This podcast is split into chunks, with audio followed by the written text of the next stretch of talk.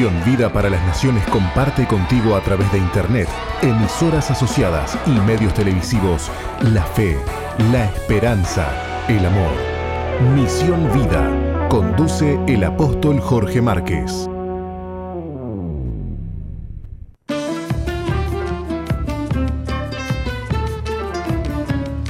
Muy bien, continuamos en esta mañana con Misión Vida para las Naciones. Me gustó mucho la música que escuchamos. Fiesta en el desierto, me dijo que de se Montesanto, llama. sí. ¿Eh? Fiesta, fiesta en, el desierto, en el desierto de No Montesanto. sé si había eh, batería en el desierto. Pero está muy buena, ¿no? ¿Eh? Está muy linda la. listo, listo. El pueblo de Israel salió de Egipto al desierto. Como dijimos recién, a los 50 días tuvieron una celebración extraordinaria en el monte Sinaí. Ahí Dios escribió con su dedo en las tablas de piedra la Torá, es decir, eh, la ley, la ley del Señor. Y, y bueno, eh, esa celebración pasa al cristianismo, como dijimos también, eh, justamente a los 50 días de la resurrección de Jesús.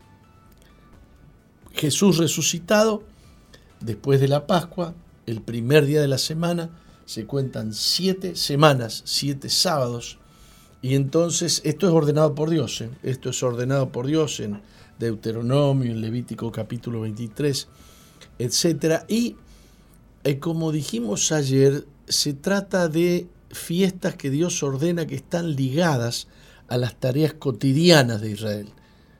Por ejemplo, eh, eh, por ejemplo, en este caso, la cosecha de los granos. Por eso también es la fiesta de, eh, la de, de la ofrenda de los granos, de los primeros granos. Este, se refiere al trigo y a todas las gramíneas, todas las gramíneas. Salvo la cebada que se cosechó que se cosechó eh, en, en la época de Pascua y que es la primicia, que da lugar a la fiesta de la primicia. El, el día de resurrección es el día de la primicia. Por eso en el Nuevo Testamento dice eh, la palabra de Dios que Jesús es las primicias de los que resucitan. ¿Mm? Todo está relacionado, todo está relacionado. Bueno, creo yo que tenemos eh, con nosotros ya a la doctora Elizabeth eh, Márquez vía Zoom desde Argentina. Buen día, doctora, ¿cómo le va? Muchísimo gusto. Gracias por acompañarnos. Muchas gracias por la invitación, el gusto es mío. Muchas gracias. Eh, Bueno, usted es una luchadora eh, por la vida, ¿no? Pertenece a una organización civil, Conuvive. ¿Mm? ¿Nos puede Sí. contar un poquito de usted? Sí, cómo no, cómo no. Sí, eh, nosotros en general, los que estamos en esta asociación que se llama Conuvive, eh, ya defendíamos la vida de hace mucho tiempo antes, ¿no es cierto? Como creo que la mayoría de nosotros, eh, a partir de todas estas eh, modernidades, por decirlo de alguna manera que no sea muy este, ¿no? Eh, incorrecta, eh, bueno, empezamos a buscar la forma de organizarnos, ¿no es cierto?, para poder llevar la defensa de la vida a un plano legal, ¿no?, para tener una personería, para que nos escuchen. Y bueno, con UVIVE es una asociación civil justamente que se formó eh, hace dos años, hace poquito, somos jóvenes, pero eh, bueno, jóvenes con muchas ganas de, de pelear por los derechos, por, los por el derecho humano, por autonomacia, ¿no? que es sin duda el derecho a la vida desde la concepción. Eh, también luchamos por que nos parece que es lo que acompaña indefectiblemente la defensa de la vida, que es la defensa de la familia y la defensa de los valores, ¿no es cierto? De los valores que los podemos sintetizar en hacer el bien y evitar el mal, ¿no? Eh, el principio moral ético que debe regir para nosotros toda la conducta humana. Así que muy contenta que me han honrado con su presidencia, pero debo reconocer que la mayoría de los que estamos ahí somos todos luchadores de larga data por el derecho a la vida, ¿no? ¿Y qué significa Conuvive? Bueno, significa eh, conciencia en vida y verdad. Eh, significa eh, tomar justamente conciencia de lo que significa la vida, lo que significa vivir, lo que significa sostener la verdad, ¿no? Y eso es lo que nosotros intentamos, que se tome conciencia, tratamos de dar a la luz verdades para nosotros muy claras, pero que evidentemente en estos tiempos no son tan claras. En estos tiempos eh, se trata de dibujar la verdad eh, con la mentira, se trata de vestir a la mentira de verdad, como dice el famoso cuento de la verdad y la mentira. Y entonces nosotros tratamos de decir por lo menos lo que consideramos que es básico y, toma, y que la gente vaya tomando conciencia y abriendo un poquito los ojos y que empiecen a pelear por lo que verdaderamente vale, ¿no? Bien, y usted ha escrito un libro que se llama El nuevo genocidio. Así es. ¿De qué se trata? A ver. Bueno, eh, justamente el nuevo genocidio este, trata de la temática del aborto, eh, aborda eh, distintos temas que para nosotros, tengo que decirte que no soy la única autora, sino que lo escribimos con el Pastor Sabassini, el psicólogo clínico Ezequiel Baigorre y el abogado Elías Badalasi, entre los cuatro eh, escribimos este libro y aborda justamente eh, el drama, ¿no? El drama del aborto en distintos órdenes, por supuesto como abogada yo... Y le llaman genocidio. Es un genocidio. Es un evidentemente es un genocidio, es más, eh, tenemos capítulos dedicados a compararlo con los genocidios eh, de la historia, con los genocidios que existieron en la historia. No hay ninguna duda que por los números, los números, hay un capítulo que se llama Los números gritan genocidio, porque es, contundente, ¿no? La cantidad de bebés que no llegan a nacer por el aborto es eh, alarmante y claramente no tenemos que tener ningún tipo de, de resquemor en llamar a las cosas como son y esto, esto es un genocidio, pero también abordamos en el libro, que lo aborda especialmente el psicólogo Ezequiel Baigorria, qué pasa con la mujer que aborta, que es algo que forma parte del engaño. Son dos dramas, ¿no? son muy claros. En realidad, el aborto, y en este libro queda claro, son más de dos dramas. Tenés el drama de la mujer que aborta, muchas veces engañada, eh, pensando que esto va a ser la solución a todos sus problemas y resulta que pues después tiene que asumir el estrés posaborto, tiene que asumir eh, la pérdida, tiene que asumir un montón de cosas que normalmente y tristemente, si no hay un trabajo moral muy profundo y un acompañamiento, no lo logran. Y son mujeres que terminan sus vidas torturadas, hay mucha, mucha, mucho suicidio, por esta razón. Lo que pasa es que son cosas que no se dicen, ¿no? ¿Está medido que sea mayor el índice de suicidios entre mujeres que abortaron y las que no abortaron? No, son índices que al Estado no le interesa, eh, pero claro, nosotros tenemos nuestras propias estadísticas que están dadas en, informes eh, que tenemos de asociaciones que se dedican a la defensa y al apoyo de la mujer vulnerable este, en la Argentina hay una red muy importante de apoyo de la mujer vulnerable. Y bueno, esto nos marca que realmente eh, la mujer que no recibe ayuda termina muy mal, termina con suicidios, con problemas psiquiátricos, mucho, se da mucho a la cuestión de la bulimia y la anorexia también.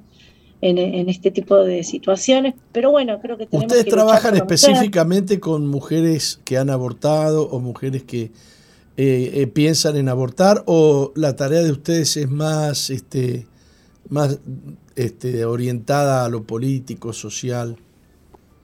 No, eh, lo que acá hay es una red de asociaciones que colaboramos. Por ejemplo, si a, la asociación a Conuvive llega un caso, nosotros ya sabemos dónde lo tenemos que dirigir, dónde hay personas que se dedican a trabajar con mujeres en esta situación de vulnerabilidad. Porque obviamente que es un tema que hay que tratarlo con mucho cuidado. Hay psicólogos que se dedican a esto y lo, que nosotros creemos que esto se tiene que tocar por profesionales. Con UVIVE no se dedica en forma directa, pero sí somos un medio eh, de contacto, ¿no es cierto?, con estas asociaciones y estamos, este, colaboramos cuando, cuando se da una situación, enseguida derivamos para ayudar a que esa mamá pueda llegar a buen término y reciba toda la asistencia de las organizaciones que hace muchos años ¿no? que se dedican a esto. No. También tengo que decir que no es, nosotros somos muy jóvenes y nos estamos incorporando en todo, en todo este sistema ¿no? de defensa de la vida y de la mujer vulnerable, pero tratamos de colaborar con difusión,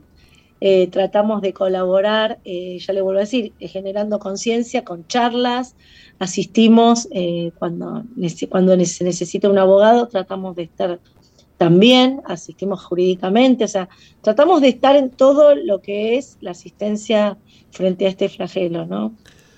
Sí. Bueno, el tema que vamos, a abordar con usted tiene que ver con aborto y Agenda 2030 porque eh, inclusive los ideólogos del aborto eh, lo han diseñado, lo han pensado eh, de una manera, pero lo presentan, lo presentan de otra manera, ¿no? Este, el aborto tiene un, cometido, un propósito que, que, tiene que ver con la población mundial pero eh, lo presenta como el derecho de la mujer, el derecho de, su cuerpo, de, decidir sobre su cuerpo. Este, hablemos de este, de este, de este asunto, ¿no? Sí. Eh, el aborto y la Agenda 2030 es, un título muy sugerente, ¿no? Sí. Realmente, em, para entender un poco eh, qué es, qué rol ocupa el, el aborto, ¿no?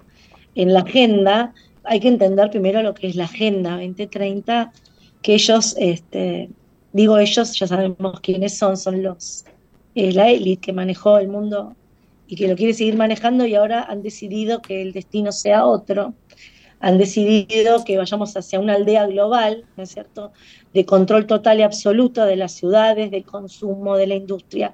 Bueno, y también, por supuesto, indefectiblemente, tenían que apuntar a la educación, tenían que apuntar a la, vida, ¿no es cierto?, a la forma de vida. O sea, acá estamos yendo directamente a, una, a un cambio estructural, eh, un cambio de paradigma, ¿no es cierto?, donde el hombre ya se va a ver mucho más sometido al Estado, donde este, el hombre va a poder consumir lo que el Estado diga, va a poder comprar lo que el hombre diga, lo que el Estado diga, y va a poder hacer casi todo absolutamente regulado y con pérdida de su libertad individual. Bien. Y el aborto yo quiero era un elemento importante, claro, el aborto. Yo quiero enfatizar eh, qué es la Agenda 2030. Decirle a la gente que no es un proyecto político del Uruguay o un proyecto político de la Argentina, es un proyecto Ah, globalista, es un proyecto universal. Hay gente que no hemos votado, hay gente que no sabemos a veces ni siquiera quiénes son, o hay algunos que, dan la cara, pero hay otros que no, este, que han diseñado una forma nueva de gobierno para el mundo y la están imponiendo paso a paso a través de una agenda que se llama la Agenda 2030 y que han utilizado o que han logrado implementarlo como un mecanismo de la, la ONU, ¿no? A través de la ONU. Las Naciones Unidas. Y entonces eh, ese, esa, ese proyecto político o geopolítico eh, toca todas las áreas de la economía, de la salud, de la producción, de, de la industria, todos los temas que, tienen que ver con el gobierno de los seres humanos y el objetivo es el control total y absoluto de las personas a través de implementar un gobierno que tiene tecnologías ultramodernas con la cual piensan llegar hasta el mismísimo cerebro de cada persona. Este, así que cuando ustedes oigan la Agenda 2030, no miren lo que dice mm, la propaganda, sino que estudien bien de qué se trata la Agenda 2030. Eh, dicho esto, mm, doctora, usted nos iba a decir entonces qué tiene que ver eh, el aborto Claro. O, eh, ¿Cómo encaja el aborto dentro de esa agenda, no? Claro. ¿Qué ocurre?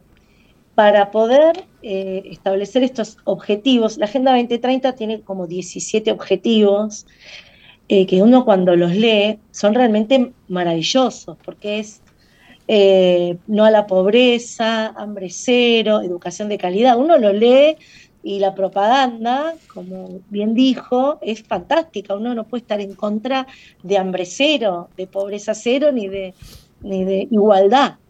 Pero cuando uno empieza a hurgar, se da cuenta los verdaderos objetivos, que es el control que usted acaba de control total y absoluto del hombre en todas sus facetas.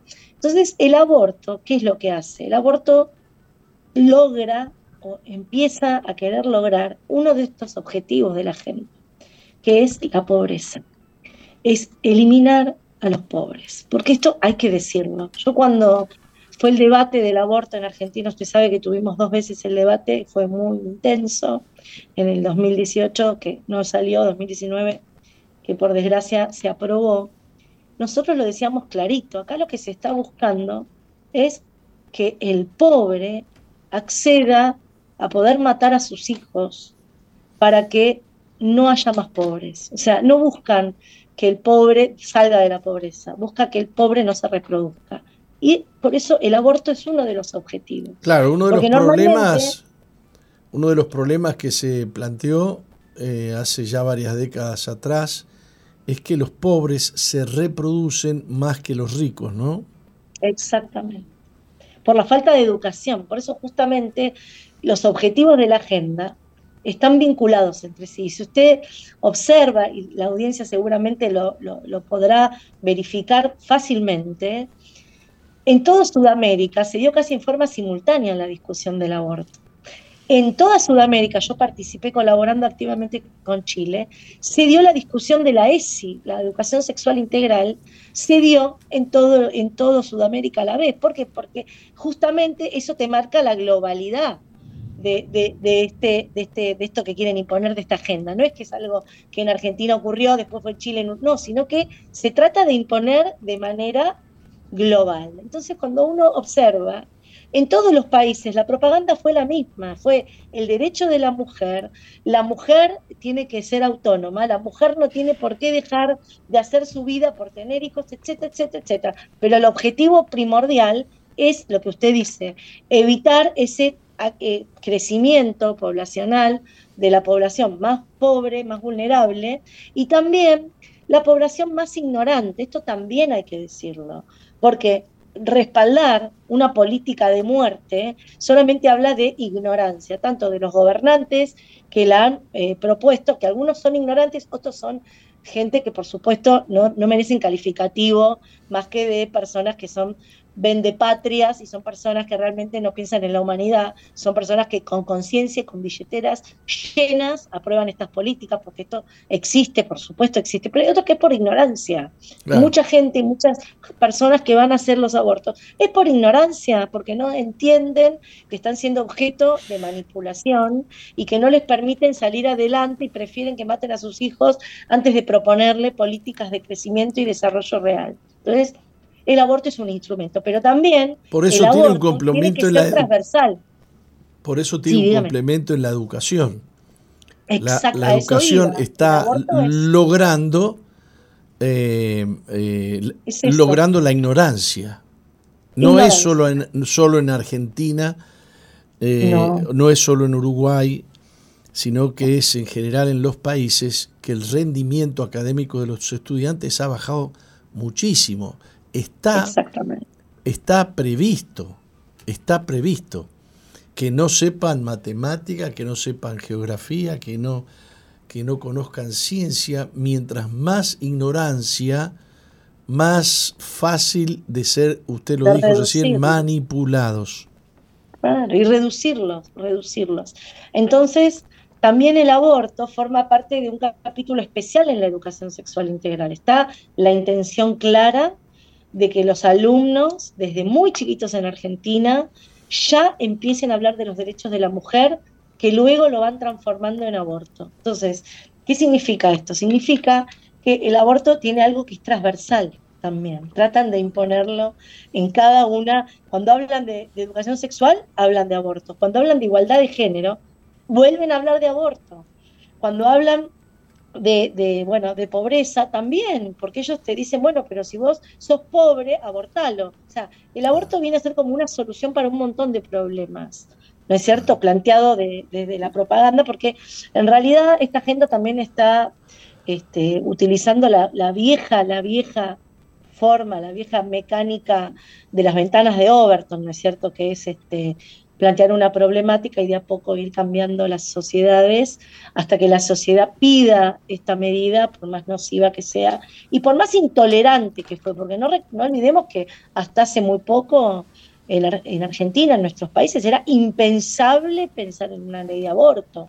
Esto fue casi de un día para el otro que se hizo toda una, una, una, técnica para introducir este concepto, se puso mucho dinero, la Agenda misma 2030 reconoce que van a invertir no sé qué cantidad de billones de dólares para instaurarla, o sea, esto no es eh, gratis, esto es propaganda paga para someter a la humanidad. Por eso este, eh, es tan importante esto que usted hace, eh, de divulgarlo, aunque sea en términos sencillos y que sea para que todos puedan entenderlo, pero que la gente advierta ¿no? lo, que, lo que hay en esos libros de educación sexual que llegan a casa, ¿no?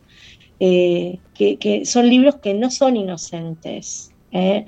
que cuando, cuando le dicen a la, criatura los derechos de la mujer y, y, bueno, si querés ser mamá o no, lo que te están diciendo es, podés matar a tus hijos, entonces hay que, hay, que, hay que explicarle a nuestros hijos mucho. Yo soy mamá de un adolescente y la verdad que el trabajo en el hogar es muy importante, que tenemos que hacer porque la propaganda está toda en contra nuestra. La escuela está en contra, la propaganda está en contra, los medios de comunicación, está todo en contra. No hay nada eh, a favor de estas verdades que estamos diciendo ahora. Bien, Mm. Eh, bueno, hay otra, otra cosa escondida ahí detrás del aborto que es el gran empeño de la Agenda 2030 de reducir la población mundial. Sin duda. Este, porque dicen que los recursos de la naturaleza, y vale más la madre naturaleza que la vida humana, llevan a la vida humana a un, a un nivel de valor bajísimo, como por ejemplo que últimamente se valora más algún animal que un ser humano.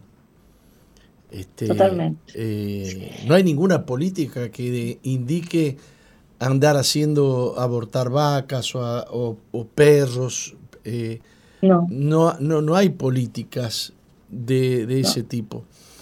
Eh, porque... Y, déjame que te, déjeme que te, le voy a acotar algo que me parece que es muy llamativo, porque no solo eh, el tema del ambientalismo, el tema justamente de eh, los animales, ¿no? la protección de la fauna y todo esto, el cambio climático, son tres, cuatro temas vinculados con, con, el, ambientalismo que hacen que todo eso sea más importante que, que el ser humano, ¿no? Hay que priorizar. Hace poquito estuve justamente, usted estaba hablando antes del Sinaí y bueno, todo lo que sabemos que ocurrió allí tan importante para los para, para la humanidad, diría. Y cuando estuve allí me sorprendí de ver en Egipto cómo la propaganda en árabe, por supuesto yo no hablo árabe, pero sé ver los dibujitos. O sea, me doy cuenta que esto es una orquesta muy grande que pone mucha plata. Eran los mismos dibujitos que hubo acá, porque hay que hablar de pandemia, pastor. Tenemos que hablar de pandemia, tenemos que hablar de vacunas compulsivas, que se han impuesto en todo el mundo. Yo sé que es un tema muy, muy ríspido, pero esta es la realidad. Están tratando de someter al hombre bajo, bajo distintas excusas, como fue para mi gusto esta pandemia. No, no, no es que yo me meta en temas técnicos, pero realmente cuando veo todo lo que pasó, estuve en Egipto, veo lo mismo, yo digo, bueno, acá hay mucha plata en publicidad puesta y esta es la forma que utilizan, ¿no es cierto?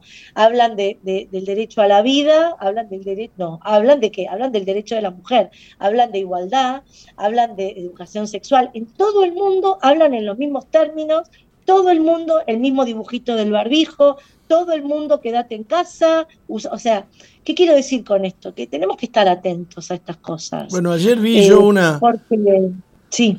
Vi una, una, una noticia donde la Organización Mundial de la Salud está diciendo que ahora viene una pandemia peor que, la del COVID.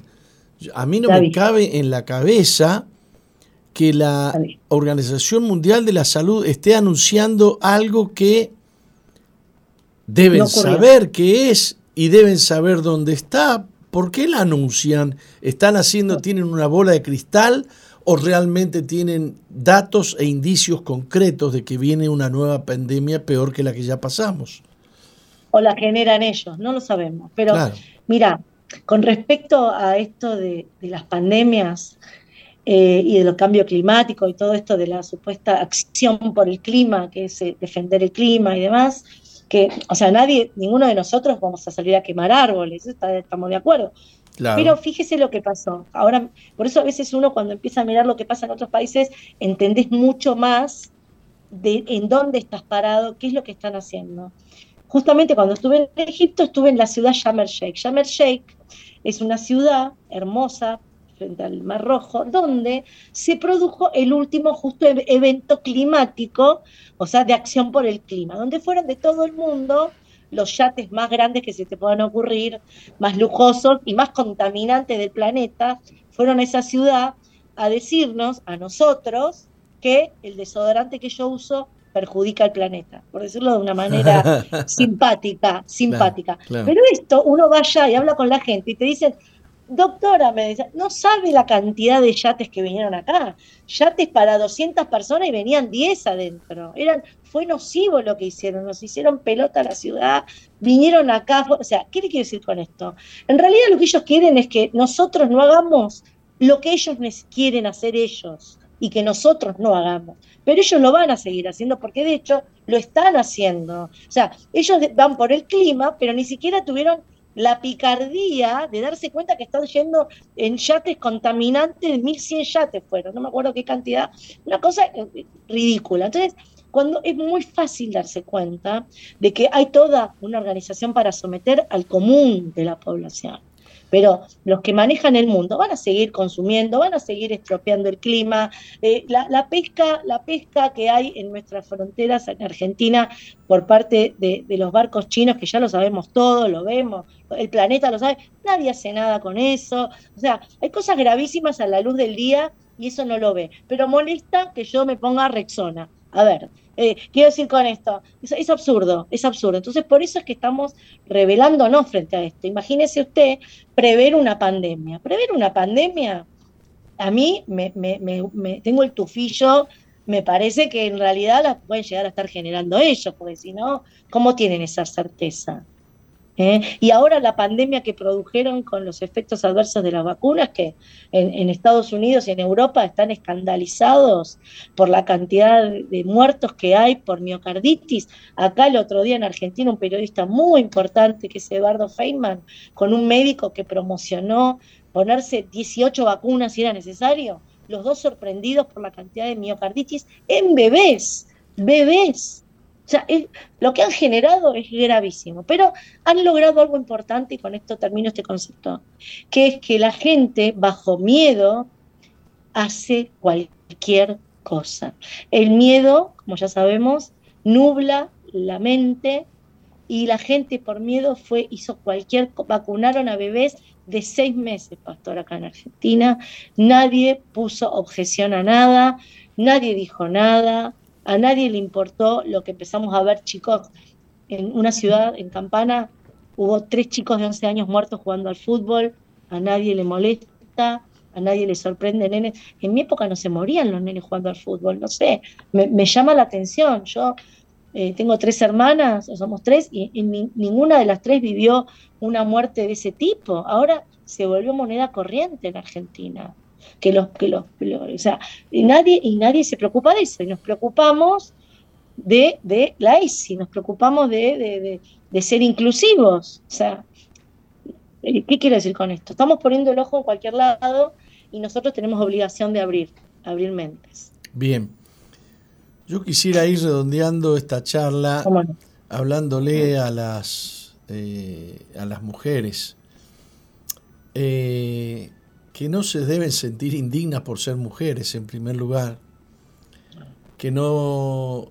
Eh, y, hablar, y decirle a los hombres que hay que mirar a, a la mujer como una persona digna de ser cuidada, de ser amada, de ser valorada, que la mujer eh, tiene, que, tiene que lograr eh, su, reconocer el valor que tiene por las eh, cosas que Dios le ha dado a la, a la mujer por, por, haberla hecho mujer. No hay, no hay valor más grande que ser madre para una mujer, no es un castigo. No es que cualquier proyecto de vida es más importante que ser eh, madre. En este sentido valoramos tanto a las mujeres que, que logran posiciones de políticas o ejecutivas de empresas porque son inteligentes, porque se han esforzado, porque han estudiado, no por una cuota. Debe ser valorada la mujer, debe ser honrada, debe ser amada y la, y la mujer debe reconocer que, vale, que vale mucho y que no necesita matar un hijo del vientre para sentirse realizada, porque les han enseñado que un hijo les destruye el futuro, que un hijo no les, no les deja estudiar, es una mentira total y absoluta porque conocemos muchísimas mujeres, muchísimas mujeres. Una mujer que yo estoy admirando mucho es la primer ministro de Italia, que dice, soy mujer, soy esposa, soy madre, y ahora es primer ministro de Italia. Entonces se puede, se puede. Eh, este, y muchas madres que, eh, me acuerdo de una madre que tuvo 10 hijos, y los crió a todos y les enseñó ella, no la escuela. Y uno de sus hijos, yo no sé si fue Abraham Lincoln o no sé cuál, llegó a ser presidente de los Estados Unidos. Sí, sí, Entonces. Sí, claro, hay un montón de historias hermosas.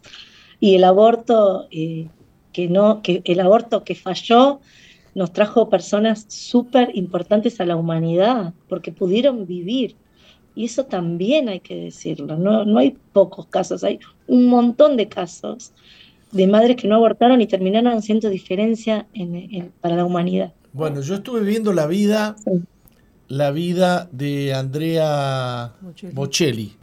Bocelli, sí. Este, yo estuve viendo la vida de él. Una vida de extraordinario valor para él y para la humanidad. Un hombre, un hombre ciego que disfruta la vida, que hace deporte, y que ha deleitado al mundo entero, a los papas y a los presidentes de las naciones con una voz increíble que tiene vida gracias a la valentía de una mamá que no hizo caso del consejo que se le dio de abortar al hijo porque podría nacer con algún problema. Fue la mamá la que decidió traerlo y bendijo al mundo con la presencia en el mundo de ese hombre que nos muestra los dones que Dios le da al ser humano. Eh, el, valor más importante que tenemos en el planeta Tierra es la vida humana, la vida humana. Y tenemos que hablar de estas cosas, tenemos que sacar a luz. Bueno, doctora, ¿alguna palabrita más para despedirnos? Sí, no, mira, quiero aprovechar para saludar a todos mis compatriotas porque estamos en la semana de mayo.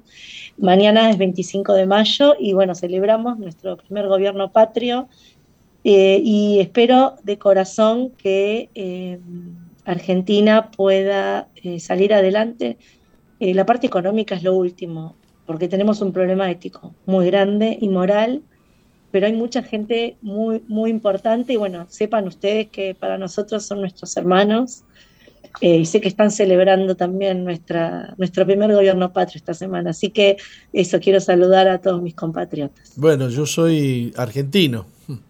Claro, pero allá en Uruguay la, 32, Hace 32 años que estoy acá en Uruguay, así que me alegro que usted mencione el 25 de mayo, el primer grito de libertad. La, libertad que estamos perdiendo día a día gracias a esta agenda infame, que es la Agenda 2030, que como usted dijo, la pintan muy bonito, la presentan muy bonito, pero hay veneno detrás de la presentación.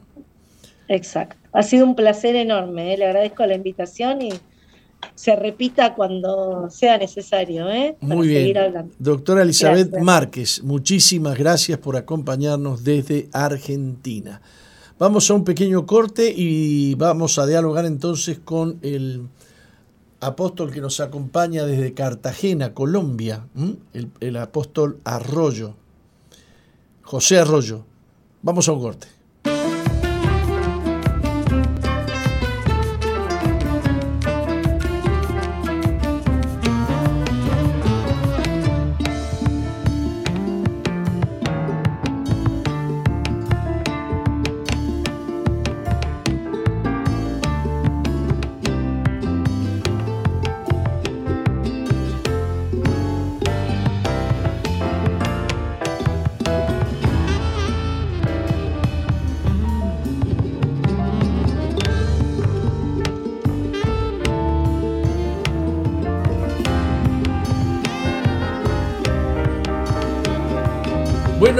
Ya estamos de vuelta con Misión Vida para las Naciones desde Montevideo, Uruguay, a través de SOFM en el 91.5 del Dial. ¿Y cuántas emisoras asociadas las tienen contadas o no? Tenemos en Salto, en Durazno, en Fraile Muerto, en Florida, en Argentina, en San Juan, en Jujuy, hay dos, emisoras también, Canal 8 Jujuy, Durazno. Argentina, ¿eh? Sí. Y estamos, saludamos a la audiencia de Canal 8 de TV en Durazno les bendecimos en el nombre precioso de Jesús. Les invitamos a todos los que puedan venir el próximo domingo aquí a nuestro templo central en Tres Cruces.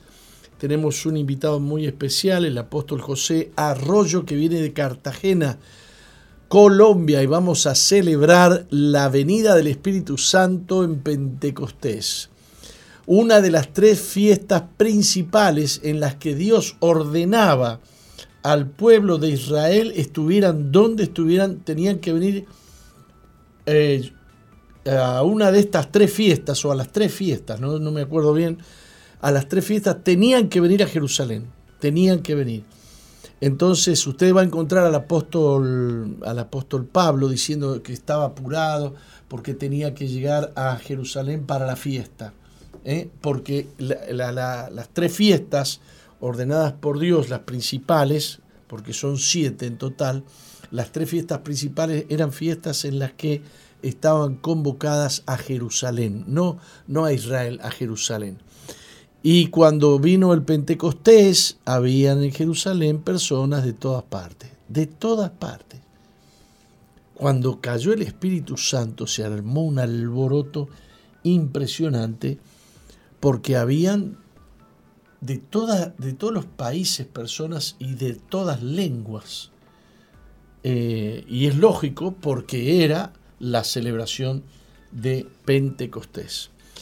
Bueno, lo tenemos aquí, lo hemos tenido en penitencia al apóstol José esperando su turno, pero es que llegó al puerto y, se bajó del puerto y lo trajimos directo a la radio. Eh, una vez más, buen día, apóstol. Apóstol Marque, buenos días y buenos días para todos los oyentes. Bendiciones abundantes. Bueno, ¿viene con expectativas Uruguay? Total, total. Estamos creyendo de que algo grande hará el Espíritu Santo en este tiempo, porque la Biblia dice que para los últimos tiempos Dios va a derramar del Espíritu Santo sobre toda carne y creo que este es el tiempo precisamente del derramamiento del Espíritu Santo. Usted es evangelista desde, desde la juventud. ¿Cuánto, ¿Cuántos años tiene de ministerio? Bueno, yo fui niño predicador. Empecé a predicar a los ocho años de edad. Eh, en aquel tiempo, pues, no existían los niños predicadores, pero Dios empezó a usarme como niño predicador. Posteriormente, pastor de jóvenes, luego evangelista empecé a viajar por diferentes lugares, 19 países, y y pues ahora estoy desarrollando un ministerio pastoral. Hace siete años, ¿no? Hace siete años abrimos lo que hoy se conoce como Casa de Gloria, tu casa en Cartagena. Claro, en algún momento decidiste eh, pastorear una iglesia y, desde ahí te has multiplicado, has multiplicado y has abierto varias iglesias, ¿no? Sí, debo decir esto, Dios de alguna manera sobrenatural lo usó a usted por una palabra que, que dio junto a un evento que estuvimos en Guatemala. Yo era uno de los invitados, usted también habló una palabra que me inspiró mucho. Posteriormente yo vine acá vi todo lo que estaba pasando en el ministerio, lo que Dios estaba haciendo, y fui muy inspirado por Dios y cuando Dios me dio la dirección clara y específica de aperturar la iglesia en Cartagena, lo hicimos. Vamos a cumplir siete años el 21 de agosto de este año. Y ha sido algo sobrenatural porque realmente fue una iglesia nueva, no dividimos ninguna iglesia. Desde cero no sacamos personas de ningún lado, de cero, y hemos tenido un crecimiento extraordinariamente maravilloso. Ya ahí en Cartagena tenemos cuatro sedes, otra en Barú, otra en Kibor, otra en, en España. Y bueno, ahí en Cartagena hemos crecido tanto que el 18 de diciembre del año pasado hice una convocatoria y reunimos 2.000 personas adultas y 750 niños en el Coliseo.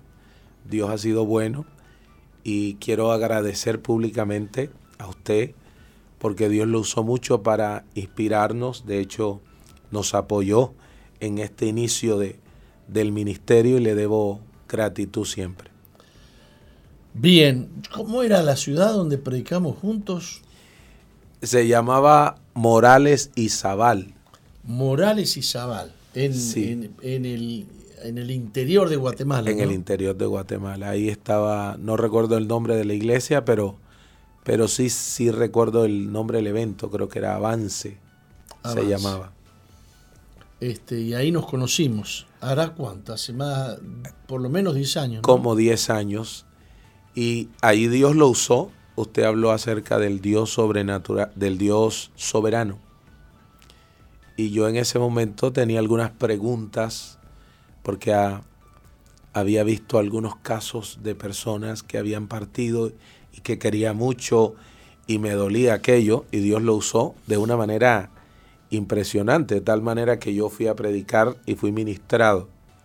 Es allí donde me conecto más con su ministerio y desde entonces fue una bendición para mí grande. Bueno, tenemos preparado, preparada una, una gira cada noche a partir de hoy y por cuántos días, por siete creo que son, ¿no? Sí. Eh, cada noche va a estar predicando en un lugar distinto. Hoy va, hoy va a estar en la ciudad de la costa. Oh, excelente. Así que a toda la gente que nos está escuchando les invitamos a la celebración que vamos a tener en nuestro nuevo templo de la ciudad de, de la costa. Y bueno, a ver si usted me, muestra. Mire, yo le, voy a, le voy a contar a usted.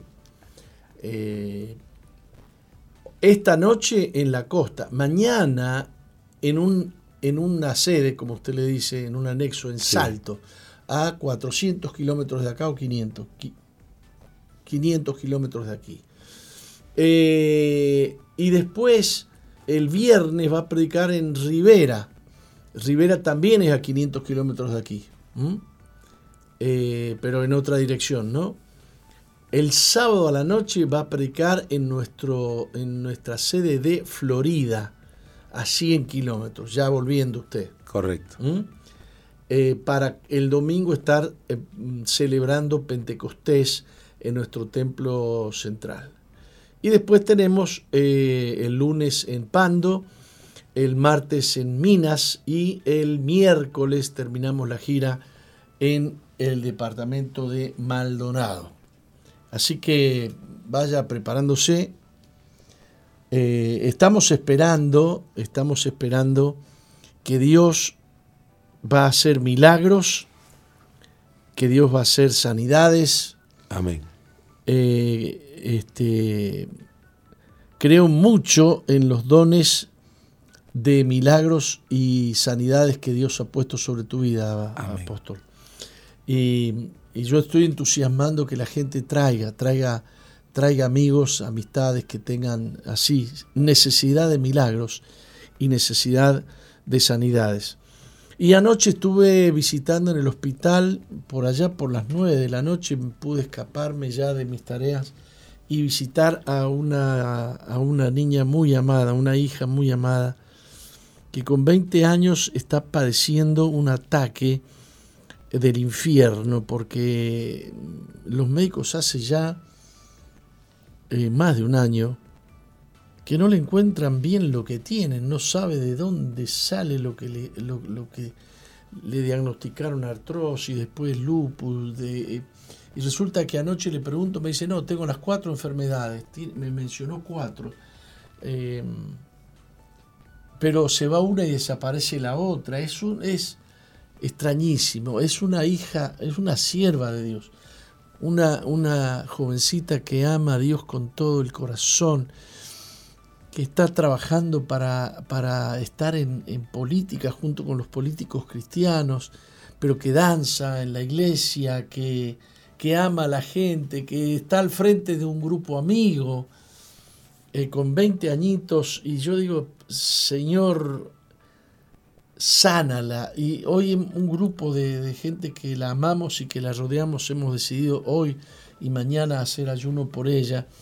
Eh, y quiero, hoy quiero pedirte acá en el programa que oremos por ella. Se llama Eliana.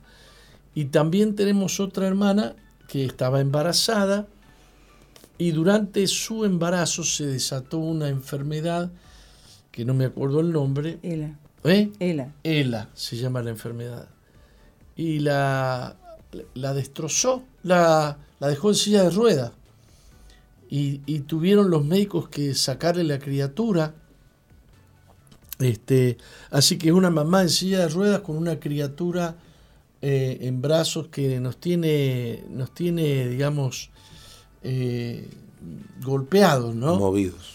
Y yo esta mañana decía, Señor, tú eres todopoderoso, yo quiero ver los milagros. Hoy puse en mi, a los pastores de la iglesia, le puse un, dos versículos bíblicos tan lindos, tan lindos, que ahora se los muestro. Ahora, pastores, pastores, pastores, ¿dónde están pastores? Pastores. Eh, eh, y recorrió Jesús toda Galilea,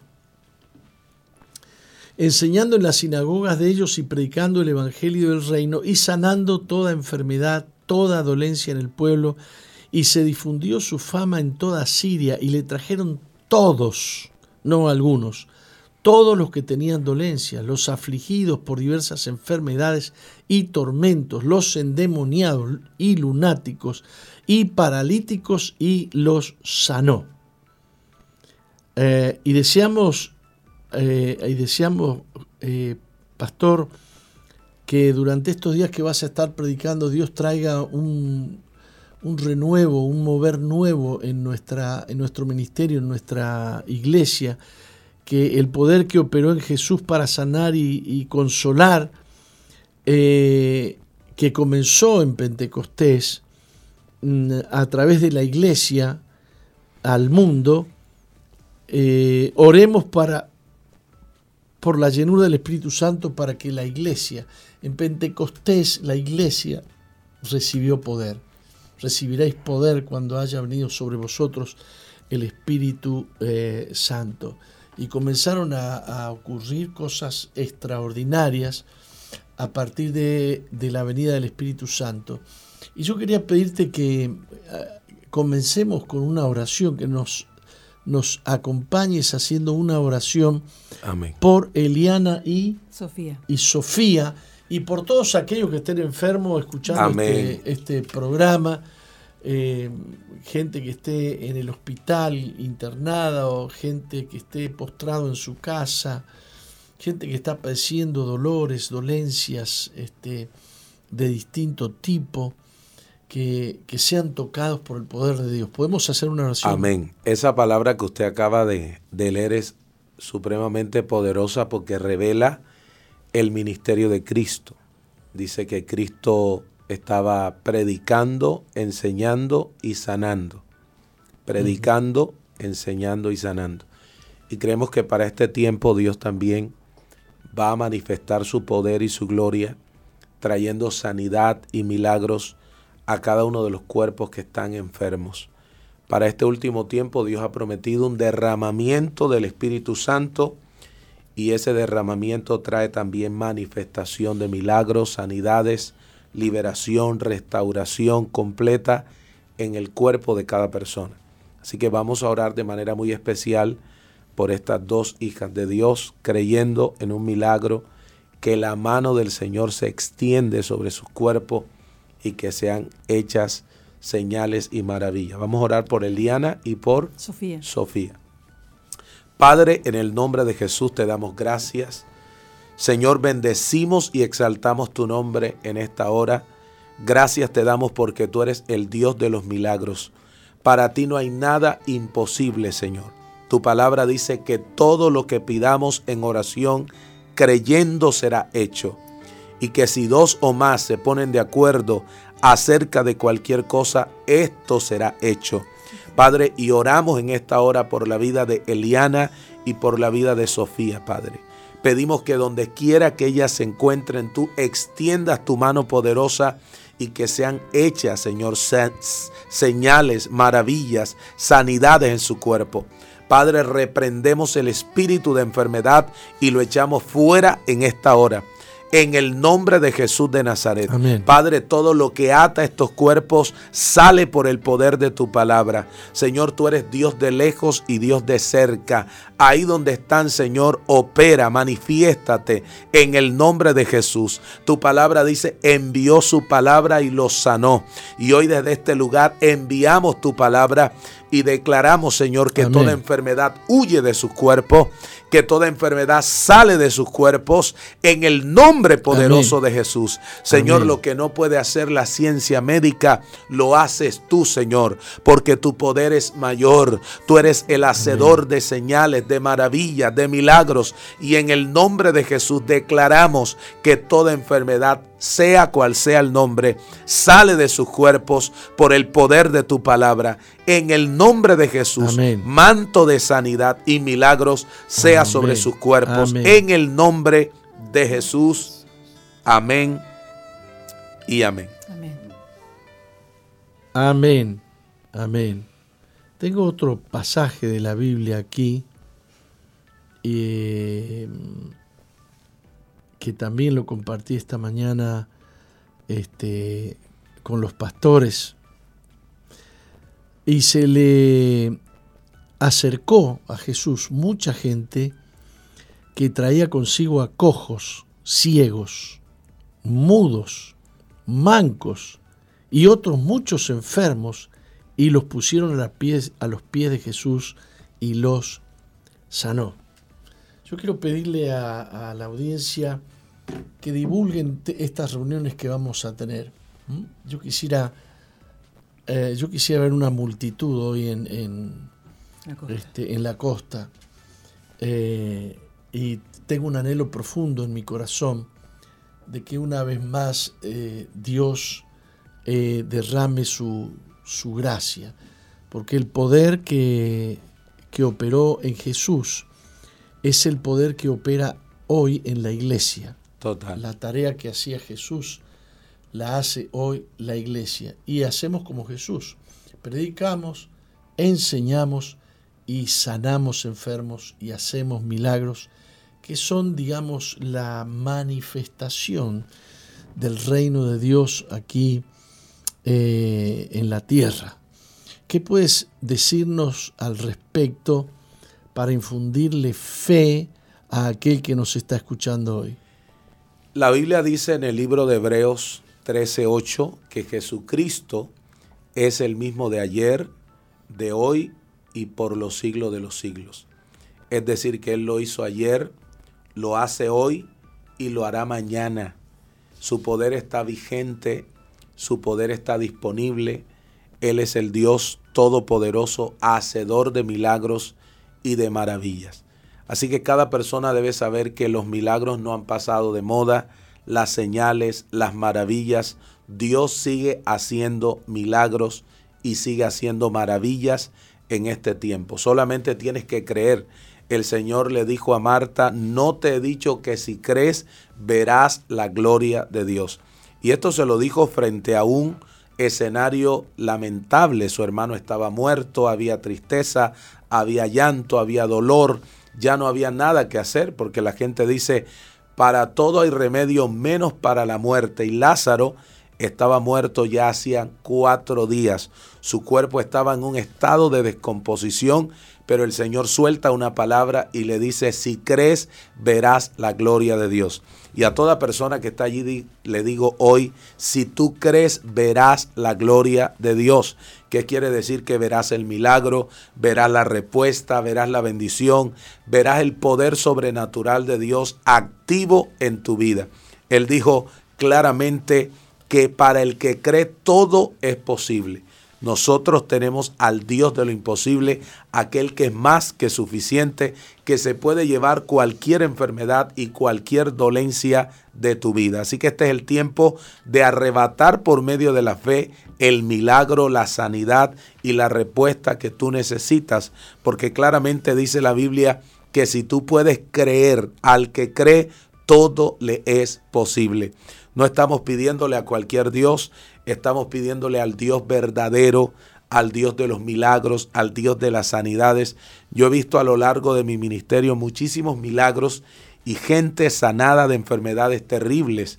Tengo líderes, personas que hoy son líderes y que por ejemplo una llamada ID estaba desahuciada de cáncer y esta mujer fue sanada sobrenaturalmente y hoy es una líder y hemos visto muchos milagros y sé que aquí también han sucedido milagros porque Dios hace milagros hoy. Solamente tienes que creer porque al que cree todo le es posible.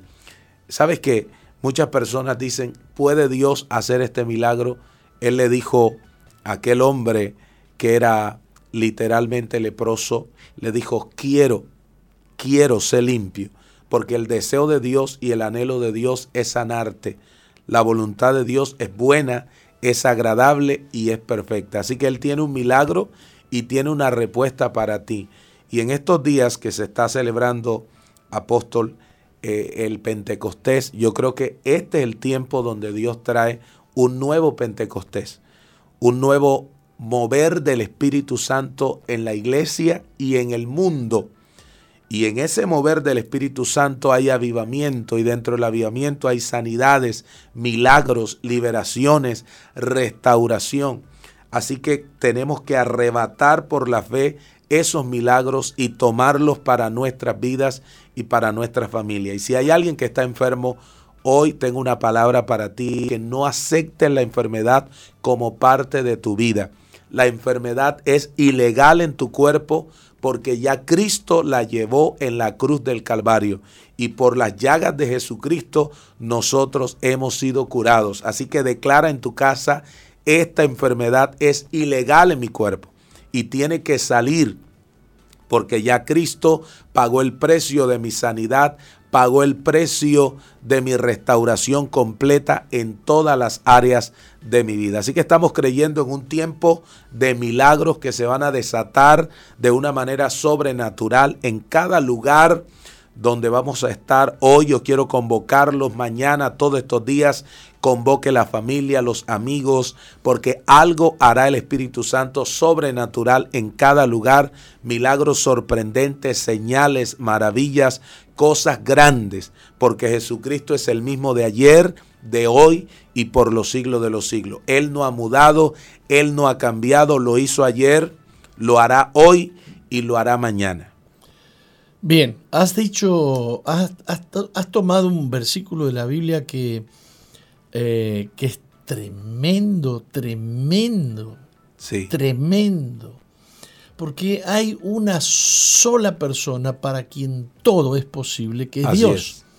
Para Él no hay nada imposible, para Él no hay nada difícil.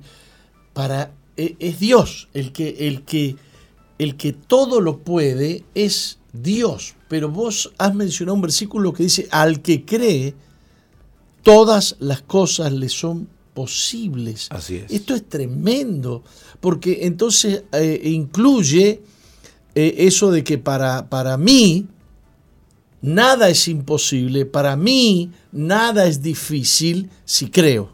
Así es. Si creo. Eh, y, y qué es lo que Jesús le dijo a María? No te he dicho que si creyeres verás la gloria de Dios no nos cabe que la promesa sea tan grande.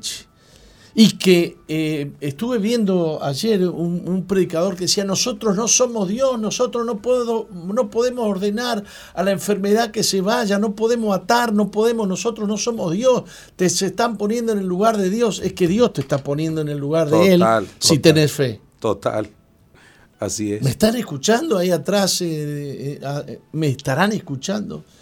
¡Wow! ¡Qué ganas de creer, ¿no? Así es. Qué ganas de creer. Claro que creer no es lo, que vos sientas, ¿no? Es, es, lo que Dios ponga en tu corazón. Lo que viene de Dios a tu corazón, lo que viene de Dios, es posible. Todo es posible. Todo es posible. Así que este, yo los invito a creer.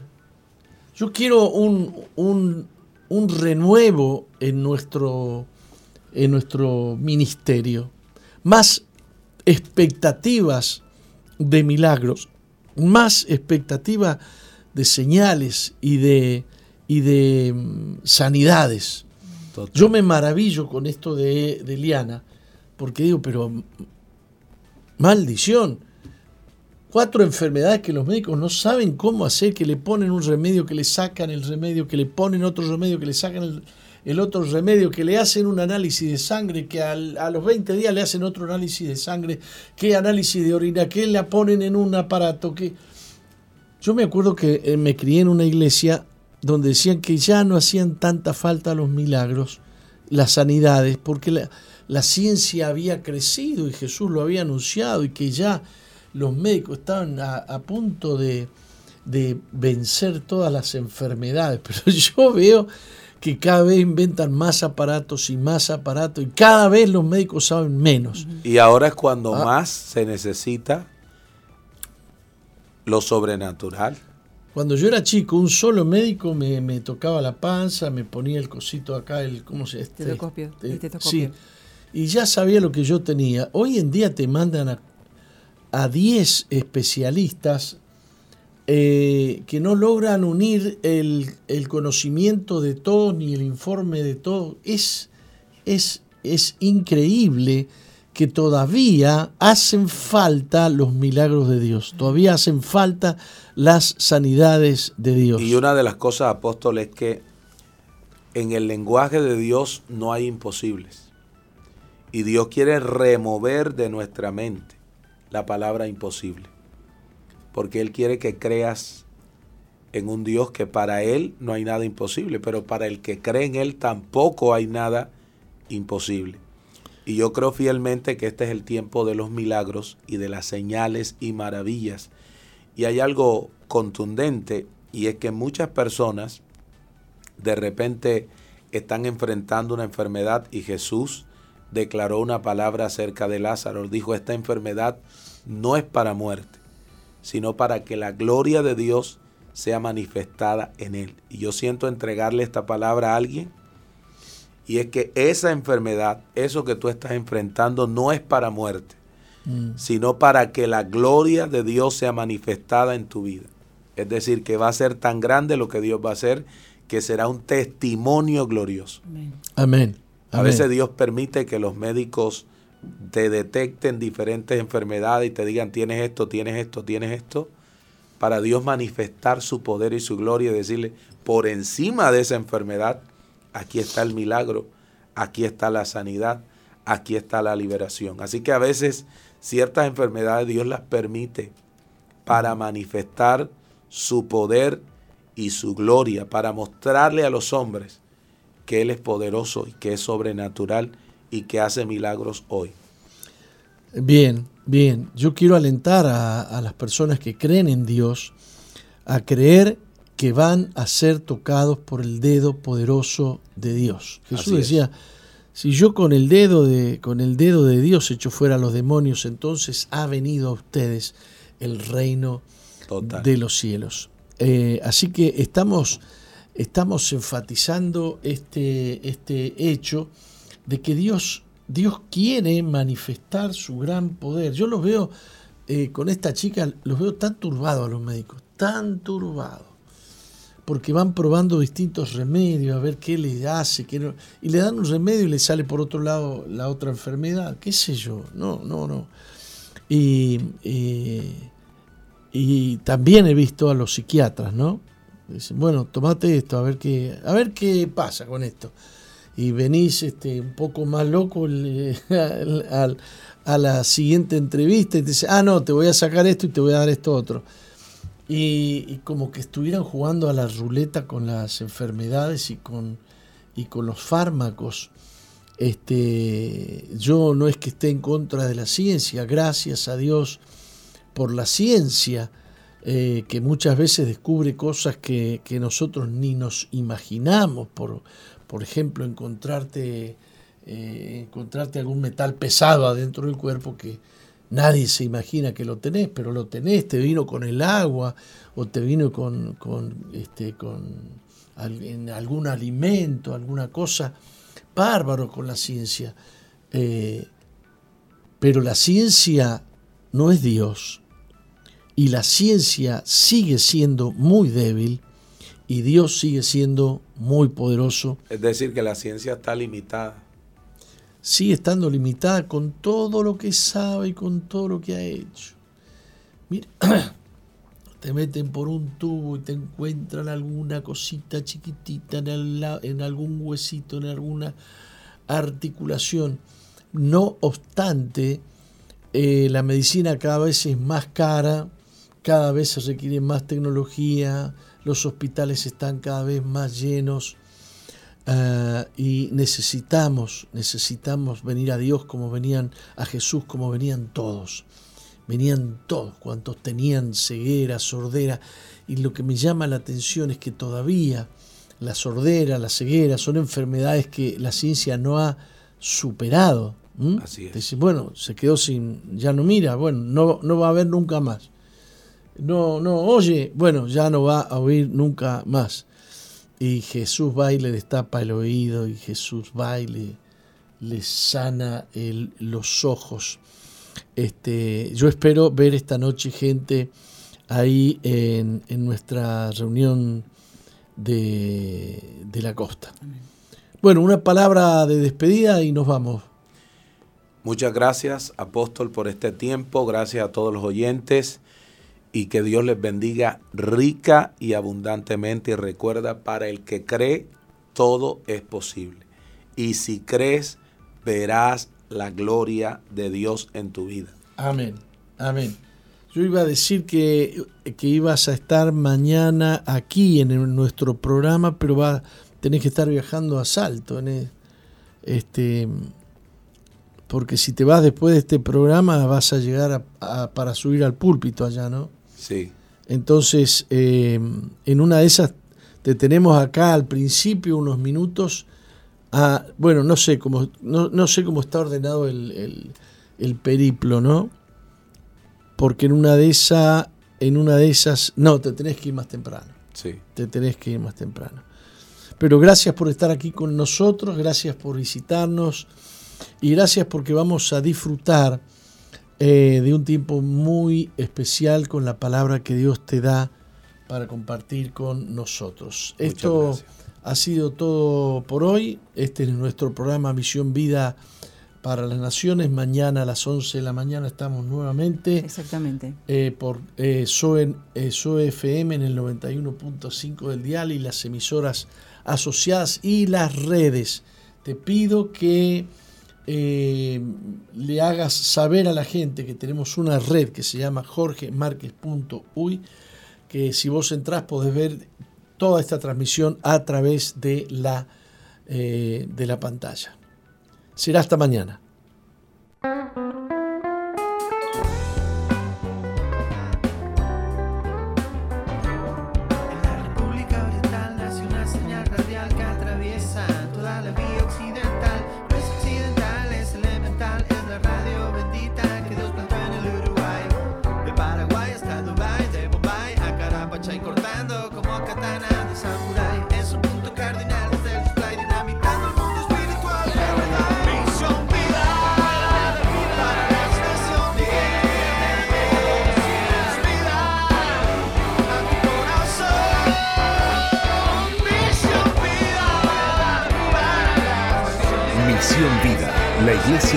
Plantó en Uruguay para que juntos alcancemos lo imposible, presentó su programa exclusivo que conduce el apóstol Jorge Márquez.